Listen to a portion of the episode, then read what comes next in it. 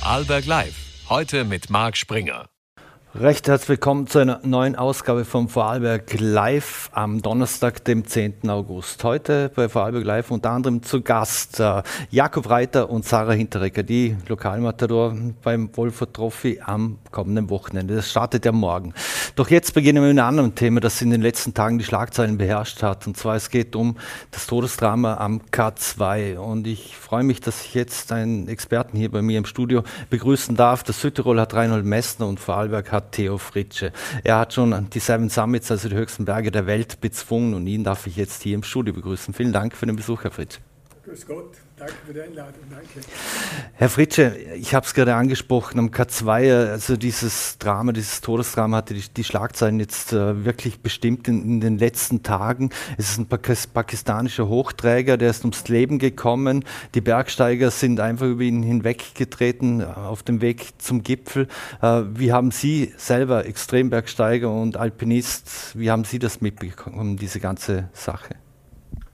Also diese Sache möchte ich nicht unbedingt äh, weiter kommentieren, weil in den letzten Tagen, äh, gerade gestern und heute, wurde so viel äh, mitgeteilt und, und, berichtet.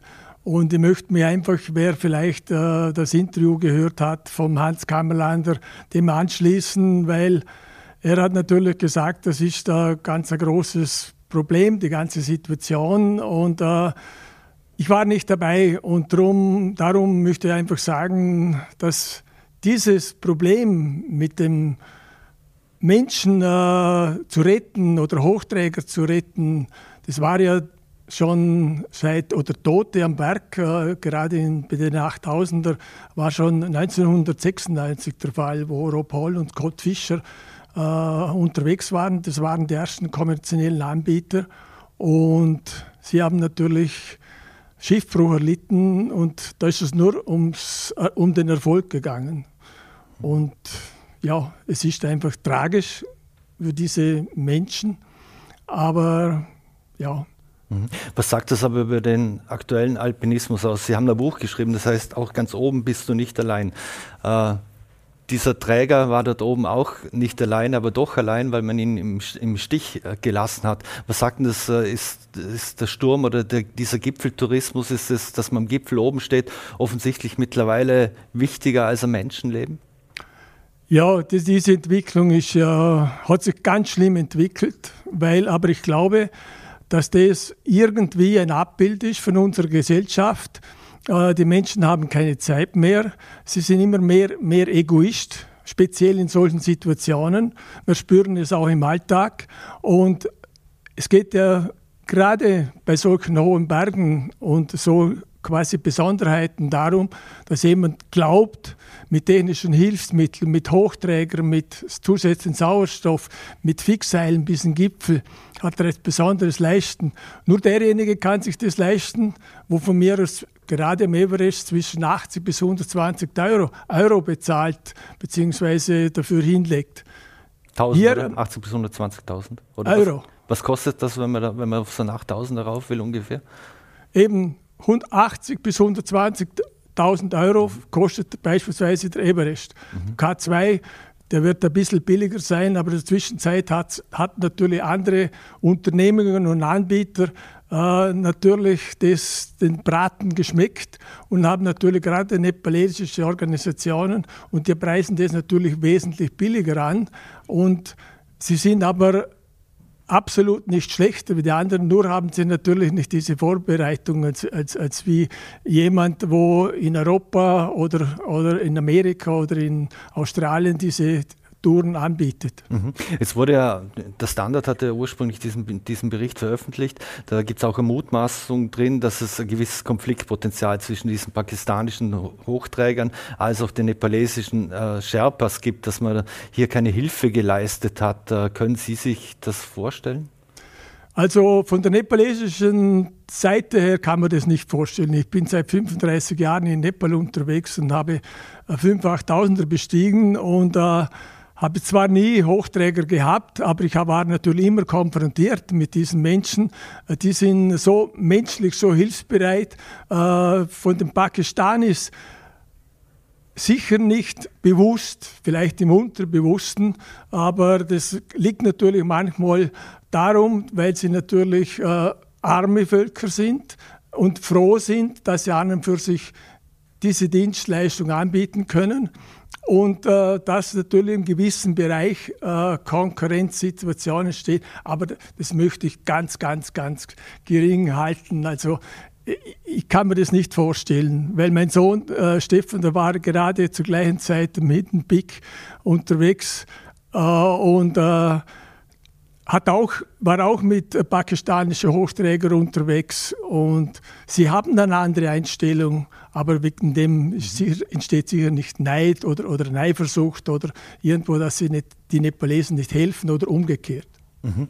Jetzt im Frühjahr, Sie haben sie angesprochen, hat es schon mal eine Rettungsaktion eines nepalesischen Bergführers, dem Gelbe Sherpa, gegeben. Da hat der Kunde auch auf den, auf den Gipfel verzichtet. Ich glaube, es war Mount Everest. Stimmt es eigentlich, äh, dass aber so Rettungsaktionen eher die, die Ausnahme äh, darstellen und erfrorene Bergsteiger da unter Anführungszeichen als Green Boots sozusagen als Wegmarkierung schon dienen? Äh, als Wegmarkierung will ich jetzt nicht äh, bezeichnen, aber äh, sicher, das war im Frühjahr beim Mount Everest der Fall. Und, aber man muss einfach dazu sagen, das, was im Frühjahr passiert ist. Und äh, da hat ja, da waren ja viele unterwegs. Es war ein Stau da von den letzten zweieinhalb Jahren, was Expeditionen betrifft. Und da hat beispielsweise hat man da Fixseile verlegt von, verlegt von unten bis oben. Sauerstoff ist überall deponiert von unten bis oben. Und äh, die Situation ist da wieder anders als wie im K2. Bis vor einigen Jahren war es nach außen hin fast nicht möglich, den K2 nur ohne quasi äh, mit der großen Organisation zu besteigen.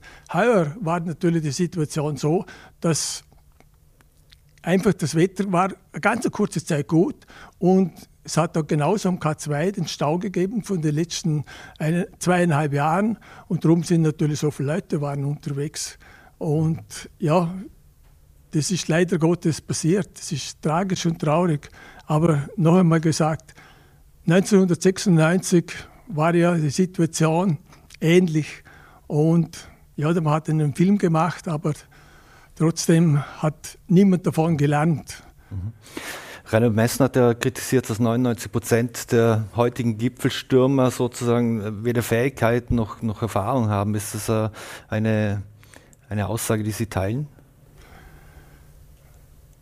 Bergsteiger, alpine Bergsteiger sind, sind ganz wenige darunter weil diejenigen, die wirklich das Wissen, das Können, die Erfahrungen haben, die meiden natürlich gerade in diesen Saisonen diese quasi Mode 8000er. Und, aber es ist einfach so, dass aufgrund dessen, dass jeder, wo viel Geld hat, die Möglichkeit bekommt, einen Tausender zu besteigen, äh, das ist natürlich eine ganz, ganz schlechte und negative Entwicklung. Und darum passiert natürlich das, äh, dass gerade für die Nothilfe, die das Wissen, die Erfahrung nicht haben und die Leute, äh, wo da unterwegs sind, die haben nicht mehr die Kraft und die Energie, äh, zum dementsprechend zu helfen oder, oder dass sie einfach schauen müssen, dass sie überhaupt selber weiterkommen. Mhm. Was natürlich sicher schlimm ist, das ist irgendwo, ich habe mir viele Gedanken gemacht, schon viele Jahre, wie die Entwicklung ist bei den Nachtausender, beim Everest oder K2 oder anderen Nachtausender, dass das irgendwie ein Abbild ist von unserer Gesellschaft. Es entstehen immer mehr Egoisten, Selbstdarsteller und, und Menschen, die meinen, wenn sie so etwas machen, dann sind sie was Besseres, was Schöneres und was sie was als haben sie mehr Ruhm. Das stimmt überhaupt gar nicht. Sie glauben das. Oder? Und nur diejenigen, wo, wo, wo Geld haben, die glauben, äh, sie können sich das leisten. Oder? Und, und, und ein Expeditionsanbieter äh, von Österreich, der bietet das an, quasi in zwei Wochen Garantie, äh, der Everest zu besteigen. Aber das weiß, wissen ja die wenigstens. dass die zwei Monate vorher äh, dementsprechend in einem, in einem äh, äh, Druckzelt drinnen sind und sich dementsprechend zu Hause äh, akklimatisieren. Sie schlafen in diesem Spezialzelt und so weiter und so fort. Da müssen sie sich weniger bis gar nicht akklimatisieren. Und dann ist sowieso alles eingerichtet. Äh, das sind die Fixseile da, das sind die Sauerstoffflaschen bedient und die Hochträger, beziehungsweise jeder kriegt ein oder zwei Sherpas. Ja, was soll denn das? Das kann ich gleich äh, schauen, dass ich mit der Seilbahn hinauffahre. Mhm. Und mir kommt nur in dem Moment etwas in den Sinn, äh, es wäre besser, äh, wenn man von der Regierung her international mal sagen würde, würde es braucht einfach ein, eine Einschränkung. Wo ich die ersten hohen Berge bestiegen habe oder angesucht habe, mhm. da musste ich vom österreichischen Alpenverein eine Genehmigung haben, beziehungsweise eine Bestätigung haben, dass ich fähig bin, überhaupt an diesen Berg zu gehen. Mhm. Sonst hätte ich gar keine Bewilligung bekommen. Mhm. Das wäre mal irgendetwas. Mhm. Jetzt, Sie unterstützen ja auch äh, zahlreiche Hilfsprojekte in, in Nepal. Äh, dieser, aber dieser Gipfeltourismus ist vermutlich auch ein sehr großer wirtschaftlicher Faktor für die, für die Menschen äh, in Nepal. Würde da vieles wegbrechen, wenn auf einmal da weniger Touristen kommen? Oder wie würden Sie das bewerten? Ja, der Faktum ist einfach, äh, heuer im Frühjahr hat ja Nepal äh, circa 5 Millionen Dollar Einnahmen gehabt, für, nur für die Genehmigungen.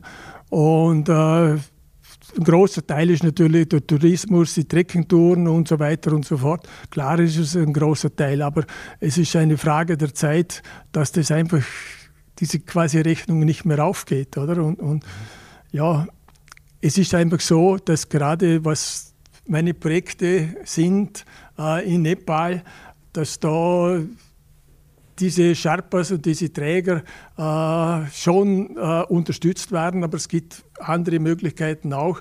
Klar, es sind wenige, äh, die einen großen Betrag äh, bekommen, aber äh, sonst normalerweise die, wo sehr gut sind, gut verdienen gehen, die schicken halt einfach die Kinder nach, den, nach Kanada oder nach, nach, nach Amerika oder nach Australien zum Studium und so weiter. Aber mhm. ich glaube nicht, dass da Jetzt dies, dieses Unglück ist ja auch im Rahmen eines Weltrekordversuches äh, hat sich ereignet. Sprich, äh, die Norwegerin Christ, äh, Christine Harilla, die hatte alle 18 acht, alle 8000er innerhalb von 92 Tagen, wenn ich es richtig ja. im Kopf habe, äh, bestiegen. Äh, wie, wie, schätzen Sie persönlich äh, so eine Leistung ein? Ja, äh, das ist alles, alles relativ, weil äh, wenn ich mich natürlich gerade in Nepal, wo es 8.000, 8.000er gibt, vor einem Basecamp ins andere fliegen lasse und dann, äh, wie ich jetzt gelesen habe, dass im K2 äh, circa acht oder, oder zehn Hochträger äh, mit dabei hatten, Fixseile von unten bis oben. Sauerstoff wurde auch mitgetragen und äh, bei den anderen 8000er war sicher nicht viel anders. Und ja, das das ist eine momentane Funkende, wo aufglüht, aber es hat mit, mit alpinen Leistungen oder so überhaupt nichts mehr zu tun. Mhm. Wirklich nicht. Wenn ich denke, äh, wie ich äh, auf der Nordseite vom Neberesch unterwegs war, äh, Free Solo ohne zusätzlichen Sauerstoff, ohne äh, Seile und, und ich war Gott sei Dank fast alleine unterwegs und da hatte, hatte ich nicht den Stau oder irgendwo das Problem, mich mit anderen Menschen zu konkurrenzieren und so weiter. Ich hatte auch keine Hochträger und nichts. Oder? Aber wie gesagt, das sind so Erscheinungen, wo es immer wieder gibt. Mhm. Ist das auch etwas, weil äh weil man sich nur noch über die Geschwindigkeit definieren kann oder in Szene setzen kann, weil es äh, alle 8000 wurden schon ohne Sauerstoffflaschen äh, begangen. Es gab viele Erstbesteigungen auf, auf vielen Bergen. Kann man sich nur noch über das profilieren? Ja, ganz bestimmt. Oder nur es, eine gewisse Schicht äh, hört es noch ganz kurz und danach versiegt es relativ schnell.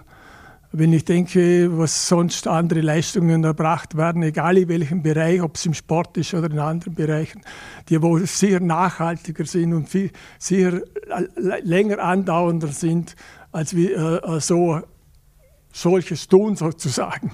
Mhm. Wie wichtig wäre es denn, äh, vielleicht auch zum Abschluss, äh, dass man sich äh, mit der mit der Region, mit, den, mit der spirituellen Bedeutung zum Beispiel eines Berges auseinandersetzt, bevor man den besteigt? Das wäre absolut wichtig und ich habe das wirklich auch praktiziert, egal auf welchem 8000er. Ich war ja auf 5 8000er unterwegs und, und habe immer einem, quasi eine Kommunikation mit dem Berg beschlossen. Gesagt, äh, ja, ich möchte gern, darf ich bitte, oder? Und, und dann einfach äh, sensibilisiert die ganze Situation. Wenn ich denke, wo ich am Everest gegangen bin, da habe ich zu Hause gesagt, ich gehe nach Tibet wandern. Hat niemand gewusst, dass ich am Everest unterwegs bin, mhm. oder? Das war natürlich das Positive Idee. Sie haben mir den Druck weggenommen und äh, musste nicht Angst haben, wenn ich jetzt nicht auf den Gipfel komme, dass ich daheim dort gefragt wird, hast du es geschafft, warum nicht und so weiter und so fort. Und die, wo nicht äh, bis wirklich an den Gipfel kommen, die haben 100.000 Ausreden, sagen, das Wetter ist schuldig und das ist schuldig und das ist schuldig. Aber das ist nicht meine Aufgabe, das zu beurteilen. Das muss ja jeder selber wissen. Eine letzte Frage nur. Ist es auch etwas, das man hier im Land schon bemerkt, dass äh, viele meinen, ich muss jetzt am Pitzbuin raufrennen oder, oder wo auch immer, ohne dass sie entsprechend vorbereitet sind. Äh, merkt man das auch schon bei uns in Vorarlberg? Teilweise schon, teilweise schon. Nur hat das äh, mit dem Höhenbergsteiger gar nichts zu tun, weil wenn ich äh, in, in Pitzbuin gehe, wenn ich nicht so gut benannt bin, beziehungsweise so wie viel Wissen habe oder Erfahrung habe, nehme ich mir einen Bergführer und, und dann äh, bin ich gesichert, komme sicher hinauf und hinunter, kann das, das Wetter besser beurteilen. Es sind ganz, ganz wenige, wo unterwegs sind, äh, wo einfach nicht die Erfahrung und das Wissen haben, weil vor allem, wenn sie spüren, es geht nicht, dann ist die Gefahr nicht so groß. Mhm. Eine letzte Frage dazu noch. Kommt da den Bergführern äh, eine besondere Rolle äh, zu, dass sie entsprechend auf äh, Menschen einwirken, die jetzt Bergsteigen gehen wollen oder die sie am Berg raufführen, was Sicherheit betrifft, eben was sich auseinandersetzt mit dem Berg etc. betrifft? Ja, absolut. Das ist weltweit ist das ein wichtiger Teil, dass die Bergführer dementsprechend ihr Dienst, ihre Hilfe, ihre Erfahrung einbringen und die Kunden zahlen ja etwas dafür. Und, äh, aber rein aus menschlicher Sicht her äh, ist es auch wichtig, dass sie sich dementsprechend dem Kunden äh, orientieren und dem spüren und fühlen, je nach Herausforderung, ob sie geschaffen sind für diese oder jene Tour. Ob das jetzt ein eigener Nordwand ist oder ein Nachtausender ist oder wie auch immer. Theo Fritsche, vielen Dank für Ihre Einordnung und Ausführungen hier bei Vorarlberg Live und alles Gute. Danke vielmals. Gute Zeit, danke. So, meine Damen und Herren, und wir wechseln das Thema und jetzt kommen wir zum Sport oder zur anderen Sportart und zwar zum Beachvolleyball. Zum 34. Mal findet die Wolfert Trophy natürlich in Wolfert schon statt und es sind auch zwei VorarlbergerInnen dabei und zwar ich freue mich sehr, dass ich jetzt Sarah Hinterecker und Jakob Reiter im Studio begrüßen darf. Vielen Dank für den Besuch. Danke für die Einladung. Wenn ich gerade mit dem Jakob Reiter be beginnen darf und die, die Dame danach. Jakob, äh, Sie sind ja im Beachvolleyball sehr, sehr erfolgreich, also nicht nur im Beachvolleyball sehr erfolgreich, sondern auch bei Union Raiffeisen Waldviertel. Was macht denn das Beachvolleyball für Sie so interessant? Das ist ja von der Halle in den Sand sozusagen. Ich finde, das Besondere ist, dass man ein bisschen vielseitiger sein muss, dass man alles machen muss. In der Halle gibt es klare Positionen, klare Aufgaben, wer was machen muss. Und am Beachvolleyball ist es so, dass man eigentlich alles ein bisschen können muss. Es gibt zwar Unterscheidungen zwischen Blockspieler und Verteidiger, aber im Grunde genommen müssen alle annehmen, müssen beide zuspielen, es müssen beide servieren, es müssen beide angreifen. Das ist ein bisschen der Unterschied für mich. Und natürlich das eine ist in der Halle und das andere ist draußen am Sand. Mhm. Sarah, wie ist, wie ist das für Sie äh, beim Beachvolleyball? Was macht für Sie das Spannende ja, vom Beachvolleyball aus? Ja, oh, eigentlich das, was der Jakob gesagt hat, dass man einfach alles machen muss, vor Verteidigen, über Zuspielen, Angreifen. Eben, ja genau, dass es nicht die fixen Positionen gibt und ja. Mhm. Jetzt bis vor einem Monat wurde ja noch gerätselt bei Ihnen, mit wem Sie denn bei der Wolfert Trophy gemeinsam am Court bzw. Im, im Sand äh, stehen werden. Ähm, Gibt es denn Sister Act bei der Wolfert Trophy? Ja, genau. Ich werde zusammen mit meiner Schwester spielen, mit der Lina. Ähm, ja, wir freuen uns riesig, dass wir vor der Veranstalter die Wildcard gekriegt haben und durch das auch direkt im Hauptbewerb sind und jetzt heute keine Quali spielen müssen. Und ja. Mhm. Jetzt im letzten Jahr sind Sie mit Sarah Neis im Wolfurt angetreten. Äh, wie ist das, wenn Sie jetzt mit Ihrer Schwester antreten? Verstehen sich Schwestern ein, einfach blind und da braucht es gar nicht mehr so viel Abstimmung? Ja, wir haben vor zwei und drei Jahren schon viele Turniere eigentlich zusammen gespielt, Lina und ich. Und jetzt eben die letzte Woche auch noch zusammen trainiert und gespielt ab und zu und ja, funktioniert eigentlich schon wieder recht gut. Mhm. Jakob, äh, Sie sind ja auch Lokalmatador, äh, sind auch unweit im Prinzip äh, von, von der Wolford Trophy aufgewachsen. Äh, wollten Sie schon als Kind immer mal dort im Sand am Court stehen? Unbedingt, das war ähm, vom Balljungen zum Schreiber zum Spieler, das ist der Übergang eigentlich relativ schnell äh, verlaufen, sage ich jetzt einmal. Wir haben, ich glaube, ich weiß nicht, wie alt ich da war, zwischen 12 und 15 hätte ich jetzt gesagt, beim Aufbau geholfen, da sind wir die ganze Woche schon im Vorhinein da gewesen, ähm, haben mitgeholfen, die Transparente aufbauen, die, die, die Stangen, die Netze herrichten, das Feld herrichten und dann irgendwann ist, da, ist es so gewesen, dass ich nicht mehr in Vorarlberg gewohnt habe und dann nur mehr als Spieler hergekommen bin und so den Luxus habe, dass mein Bruder den Court für mich herrichtet. Wie, wie ist es jetzt, wenn man, wenn man vor Heimpublikum spielt? Ist der Druck da automatisch größer? Ich glaube, als Spieler macht man sich selber immer gewissen Druck, dass man äh, gut spielen will. Der ist natürlich daheim besonders groß, weil man halt versuchen will, da seine beste Leistung zu zeigen. Und das ist uns letztes Jahr teilweise gelungen, teilweise nicht. Das, was wir letztes Jahr nicht gut gemacht haben, versuchen wir heuer zu verbessern. Mhm. So, wie ist das für Sie, vor, vor Heimpublikum, vor Familie und Freunden an, äh, anzutreten? Ja, wir freuen uns riesig. Es ist immer brutal cool, wenn die alle zuschauen. Lina und ihm, wir wohnen fünf Minuten vom Court entfernt, also wirklich, wir wohnen quasi daneben und es ist immer, ja, brutal cool. Gibt es aber im Volleyball so etwas wie, ein Heimvorteil? Sie, Sie, sagen, Sie wohnen gleich in der Nähe, Sie kennen wahrscheinlich jeden Baum, jedes Blatt, äh, das, äh, das sich da im Umkreis des Center Courts befindet? Ja, doch. Also, ich meine, mittlerweile bin ich jetzt in Innsbruck am Studieren, aber im Sommer bin ich eigentlich immer in Vorarlberg und durch das kennen wir der Court eigentlich recht gut, ja.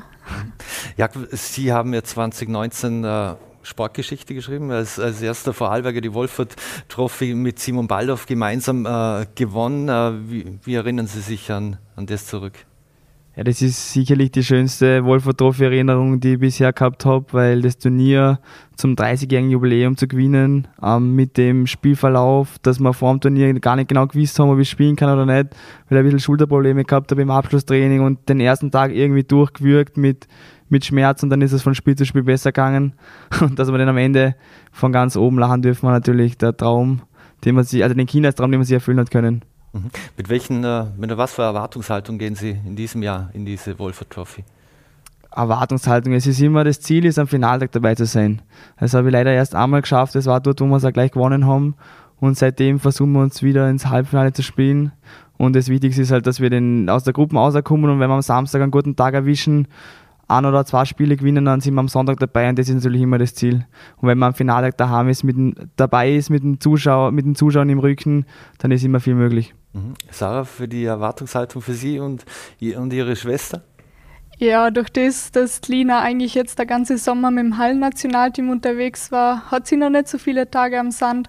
Von dem her schauen wir eigentlich von Spiel zu Spiel, was drinnen ist. Wir geben unser Bestes, versuchen Spaß zu haben und vielleicht können wir ja den einen oder anderen ärgern. Mhm. Die Wolfer Trophy ist ähm, mittlerweile ein Fixtermin im, im Vorarlberger Sportkalender, vor allem im, im, Sommer. Was macht für Sie dieses Event so äh, besonders? Ja, es ist einfach sehr familiär. Die Veranstalter stellen was Unglaubliches auf die Füße mit brutal vielen freiwilligen Helfern, von eben Hobbyturnier über Kindercamp, mhm. äh, Spielefest am Samstag. Und auch eben, dass die Spielerinnen und Spieler bei Gastfamilien schlafen, das ist ja ganz besonders. Mhm. Jakob, für Sie, Wolfer, Wolfer Trophy, Sie kennen ja auch viele andere äh, Events äh, in diesem Bereich. Ich glaube, die Saat ist richtig, das richtige Wort gesagt, dass es einfach so familienfreundlich ist. Es ist eine voll coole Atmosphäre für jeden Spieler. Jeder Spieler kommt gern daher äh, zuschauen und spielen. Selbst wenn man ausgeschieden ist, reist man nicht sofort an dem Tag ab, sondern man bleibt nur ein, zwei Nächte länger, weil durch diese Gastfamilien, ich meine, die spannende Frage ist, wie viele die Hintereckers daheim haben, das ist nicht ganz normal, aber also ich habe die äh, Dinge erzählt, die Saat erzählt, dass sie 20 Leute haben aufgenommen haben, also das ist quasi ein Hotel. Ich meine, da muss ich mehr dazu sagen, aber ich glaube, das beschreibt es ziemlich gut, dass da einfach der ganze Verein zusammenhilft und, und äh, das einfach das Event im Beachvolleyballsport in Vorarlberg ist. Sarah, 20 äh, Beachvolleyballerinnen beherbergen Sie. Ja, also mit Mama, Papa, Lina sind wir, glaube ich, insgesamt mittlerweile zu 20 bei uns daheim. Ähm, ja, die schlafen halt überall auf Matratzen. Wir haben unser Wohnmobil ins Garten, in den Garten bei uns gestellt, da schlafen noch welche. Mhm. Ja. Jetzt, äh, die, die Wolf Trophy ist ja nicht nur bekannt, das ist natürlich für top sportliche Leistungen, aber es ist auch immer eine Riesenparty. Wie, wie schwer ist es denn, dass man dann am Abend sagt, na, jetzt kann ich nicht mehr ins Partyzelt? Ich glaube, ich kann fürs beide reden. Also, weder die Sarah noch ich sind große Partytiger. Ähm, uns findet man da ganz selten, wenn dann nur sehr kurz, also zumindest kann ich nur für mich sprechen, ja, was bei Sarah ähnlich ist, dass wir da äh, relativ gemütlich unterwegs sind und ich nutze die Wolfer Trophy immer so ein bisschen als Familienurlaub, als Heimaturlaub, weil es die einzige Woche im Jahr ist, wo ich daheim bin, im Vorarlberg und da versuche jeden Abend mit meiner Familie zu genießen. Mhm. Abschließend noch, welche Rolle spielt das Wetter? Denn jetzt scheint ja rechtzeitig zur Wolfer Trophy, haben Sie beide dafür gesorgt oder mitgebracht, dass es eine Schönwetterphase gibt? Ja, ist natürlich cool, dass es schön Wetter ist, auch für die Zuschauer. Ich meine, wir als Spielerinnen und Spieler, wir müssen eh nicht mehr, was kommt. Und, aber natürlich cool, dass es so gut Wetter ist jetzt. Ja. Mhm. Und für Sie, wenn es regnen würde, wie schwierig ist das denn zum Spielen im Regen? Man gewöhnt sich an das. Also es ist jetzt nicht so, dass es eine großartige Herausforderung ist. Es ist einfach blöd, sage ich jetzt einmal, dass so wenig Zuschauer da sind, dass es einfach für den Körper warm kriegen ist immer so ein bisschen ein Problem. Wenn es nur 15 Grad hat, ist es natürlich eine andere Sache, wie wenn es draußen 30 hat, braucht man sich ein bisschen mehr aufwärmen, wenn es regnet und es ist alles ein bisschen glitschiger. Es macht natürlich mehr Spaß in der Sonne, aber wenn es regnet, muss man es akzeptieren und versuchen, das Beste zu machen. Deswegen beeinflussen können wir es nicht, deswegen machen wir das Beste draus. Mhm. Wenn, wenn man ähm, bei der Wolford äh, Trophy spielt, sie, sie, haben, sie haben eine Wildcard gekriegt, äh, sie waren fix qualifiziert. Wie wichtig ist das eigentlich, äh, wenn es da um Preisgelder und, und, und Ähnliches geht, äh, dass man so, so Events macht als äh, Volleyballer auch? Ich denke mal gerade für die, für die Sportler, die sich den ganzen Winter über auf die Beachvolleyball-Saison vorbereiten, ist natürlich extrem wichtig, weil die wollen von dem leben. Und es gibt heuer drei Turniere dieser Kategorie. Zwei sind davon schon äh, gespielt worden. Das ist das letzte Turnier. Das ist auch immer sehr entscheidend für die Qualifikation für die österreichischen Meisterschaften in zwei Wochen in Baden. Das ist ein ganz wichtiges Turnier, um die letzten wichtigen großen Punkte zu sammeln. Uh, deswegen ist es für jeden Spieler wichtig, dass er da mitspielt. Und natürlich, umso mehr Geld man mit, dem, mit seinem Hobby verdienen kann, umso besser ist es für jeden. Aber es gibt halt einige, die es wirklich professionell versuchen zu machen. Und für die ist natürlich das Geld wichtig, weil ohne Geld kann man im Moment nicht leben oder generell nie leben. Deswegen ist es ganz wichtig, dass, dass, es, dass es Turniere einfach, dass es mehr Turniere gibt von dieser Kategorie, dass das Preisgeld immer steigt und dass einfach so viele Leute wie möglich davon leben können. Mhm. Eine letzte Frage noch. Wie läuft jetzt die letzte Vorbereitung vor, vor dem Start der Wolfer Trophy bei Ihnen ab? Äh, ja, wir haben jetzt am Mittag schon trainiert. Wir werden jetzt am Abend nicht wirklich viel machen. Ähm, ja, noch gescheit Abendessen und mhm. dann früh schlafen gehen und dann morgen fit sein. Geht's los. Und bei Ihnen, Jakob, noch? Ich jetzt noch nach Wolfe. Wir haben noch ein Training heute von, von 7 bis 8, gemütlich mit zwei Engländern und unserem österreichischen Nationalteamkollegen. Und dann ab ins Bett, noch was essen davor und schlafen gehen, weil morgen in der Früh spielen. Mhm. Und acht Stunden Schlaf brauche ich mindestens deswegen und schauen, dass ich schnell ins Bett komme. Dann wünschen wir Ihnen beiden viel Erfolg bei der Wolfer Trophy. Vielen Dank für den Besuch hier bei Vorarlberg Live. Morgen um 8.30 Uhr geht's los. Morgen ist sogar noch kostenlos, soweit ich gesehen habe. Ähm, am Samstag und Sonntag äh, weiter mit den Hauptbewerben und am Samstag, Sonntag äh, mit dem Finales. Und vielleicht sehen wir die eine oder andere Überraschung, Sarah, und hoffen auch sehr, Jakob, dass wir sie im Finale sehen. Vielen Dank für den Besuch. Vielen Dank. Danke. So, meine Damen und Herren, und das war's mit Vorarlberg Live. Wir bedanken uns fürs Dabeisein, würden uns freuen, wenn Sie morgen wieder einschalten. 17 Uhr Ländle TV auf NRT oder Voll.at und vielleicht schauen Sie ja auf der Wolfer Trophy vorbei. Viel Spaß, schönen Abend.